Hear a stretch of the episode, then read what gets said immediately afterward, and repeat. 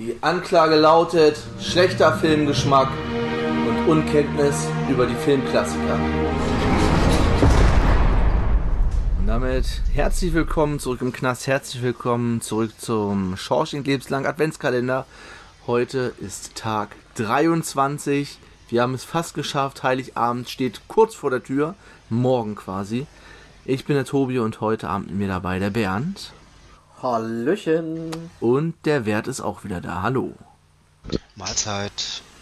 Und wir wollen gar nicht lange drum rumreden. Gleich rüber. Heute wartet ein, ein Spektakulum auf uns.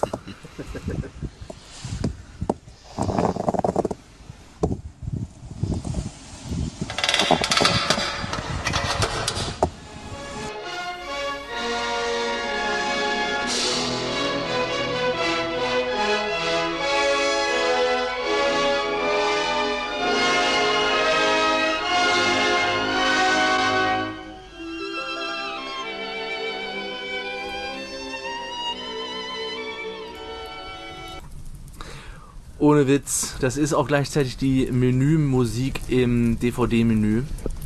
Und dieses Pfeil ist vielleicht eine Minute 20 oder so lang. Und wenn man dann schon mal den Film reinlegt und dann noch irgendwas anderes macht, sich was zu trinken holt, dann läuft die ganze Zeit diese dudelige Musik im Hintergrund. Das ist schon so hart an der Grenze zum Nerven. Aber naja.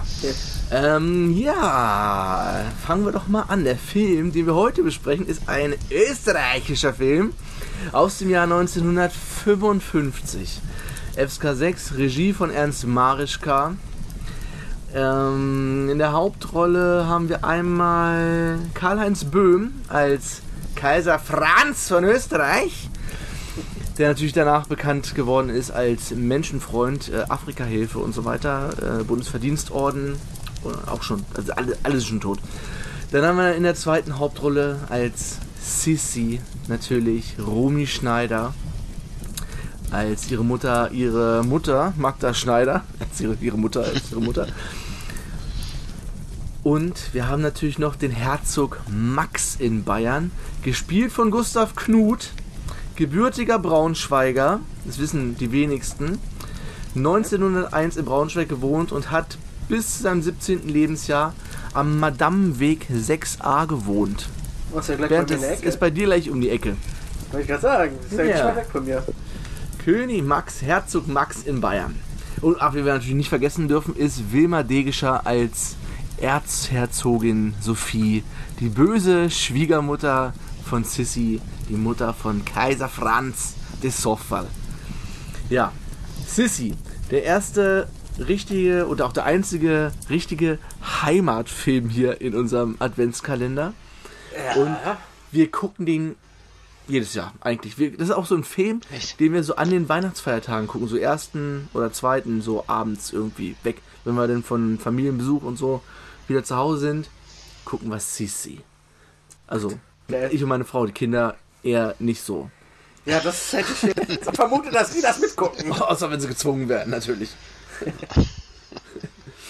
Obwohl man muss sagen, äh, für den Großen der Spitzname war lange Zeit Sissy, weil der Kleine den Namen nicht aussprechen konnte und immer Sissy gesagt hat. Deswegen ist es auch für ihn so ein bisschen der Spitzname hier. Witzige war, die kleine Nichte fängt schon genauso an. Die kann den Nein. Namen auch noch nicht aussprechen, deswegen sagt, hat die auch immer Sissy gesagt. ja. Ja, aber Sissy, Ja, ah, komm, ist es nicht auch ist, das nicht herzallerliebst, so diese Heimatfilme, so wirklich kurz nach dem Krieg, um die Leute einfach von der Entnazifizierung abzuhalten und zu zeigen, wie toll doch alles ist und die Alpen und es ist immer gutes Wetter und ach, Schmalz und Schmalz und Schmalz. Ist es nicht schön? Nein. Nein. Ach, Bernd, du musst mir. Liebe in dein Herz lassen. Nein. Nein, ich, oh, bei mir war das halt so. Meine, meine Mutter hat mich früher mal gezwungen, die zu gucken. Dass ich, kann keine Heimatfilme gucken, das geht einfach nicht. Ach doch. Ich habe hier eine. Ich habe hier eine Kritik aus dem, aus dem Heine Filmlexikon, die ich euch vorlesen möchte. Damals, als es die Lady Di noch nicht gab, mussten die Bedürfnisse von Royalisten anders befriedigt werden. Und da bot sich die für den Film entsprechend frei bearbeitete Geschichte der jungen und schönen bayerischen Prinzessin, die in zwei Fortsetzungen als österreichische Kaiserin auftrat, geradezu an. Punkt. Herz allerliebst. Punkt. Sehr schön.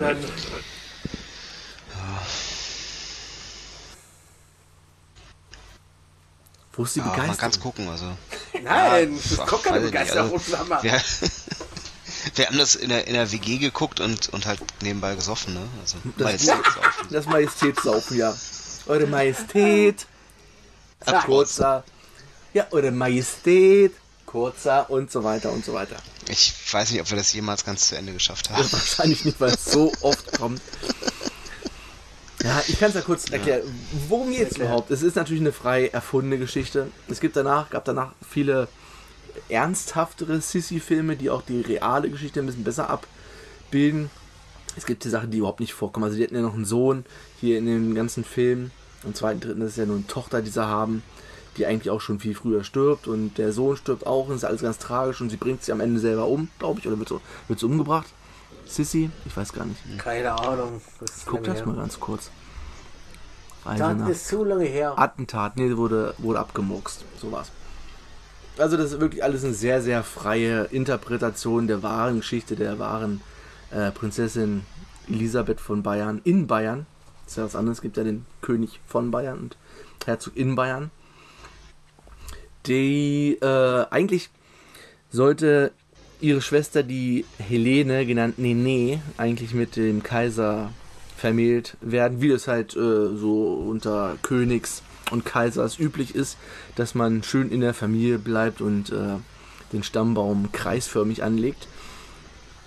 Und die reisen dann zur geplanten Verlobung, die kennen sich ja alle vorhin oder haben sich vorher ganz kurz gesehen, aber nicht, nicht weiter, also schon länger her und sind ja in der Zeit auch ähm, gewachsen, weil Sissy ist, glaube ich, zu der Zeit 15, Helene gerade ein bisschen, bisschen älter.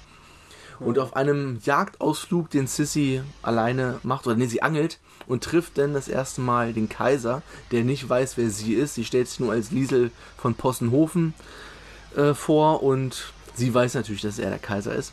Und dann erfährt sie danach, dass sie eigentlich nur da mit hingenommen wurde, um bei dieser Verlobung teilzunehmen, wenn ihre Schwester verlobt wird.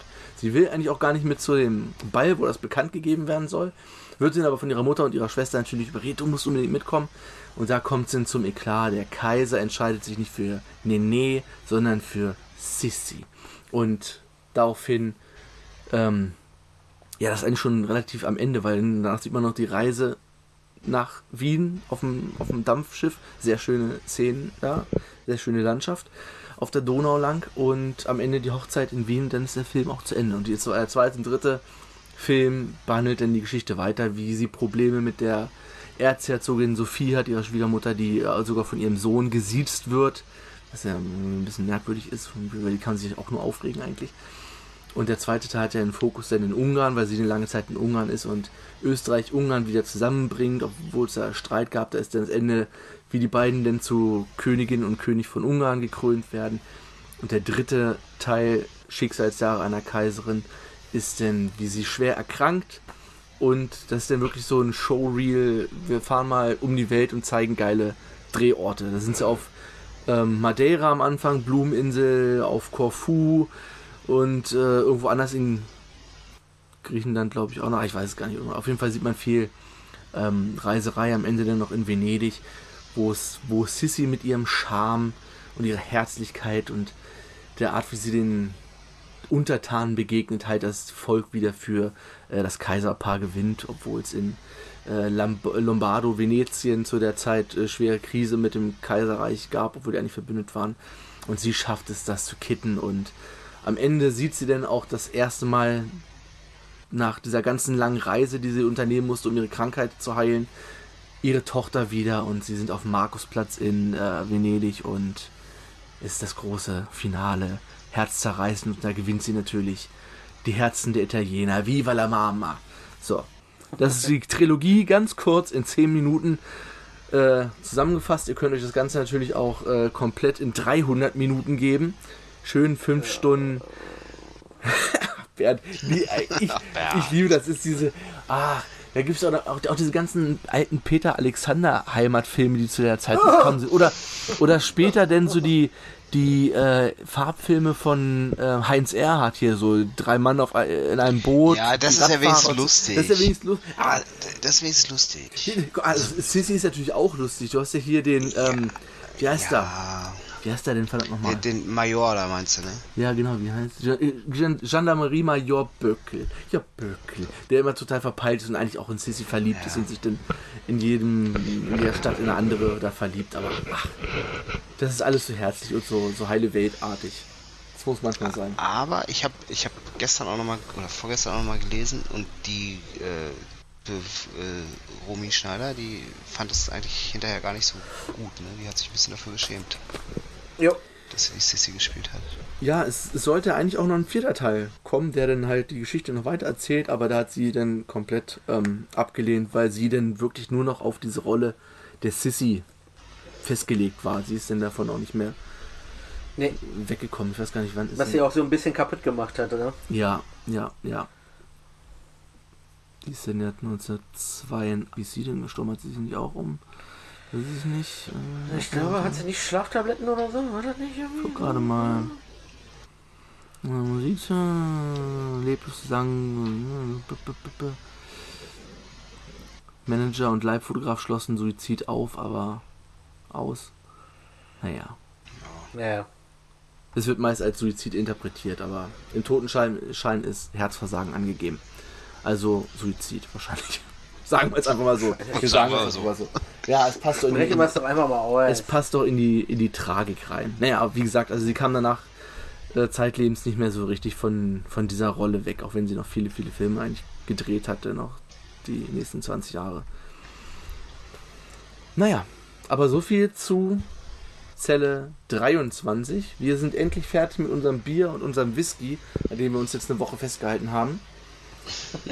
Und äh, hören uns morgen wieder zum großen Finale mit dem Toms Meinung nach bestem Weihnachtsfilm aller Zeiten. Wer jetzt spont, äh, aufmerksam äh, die letzten 23 Zellen verfolgt hat, weiß, welcher Film morgen kommt. Und wer nicht ganz gut aufgepasst hat, aber weiß, welche Filme wir schon besprochen haben, der kann sich wahrscheinlich auch denken, weil es die logische Fehlt ja noch einer. Wahl ist, die fehlt.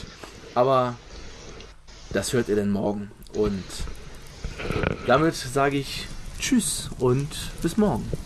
Tschüss. Tschüss.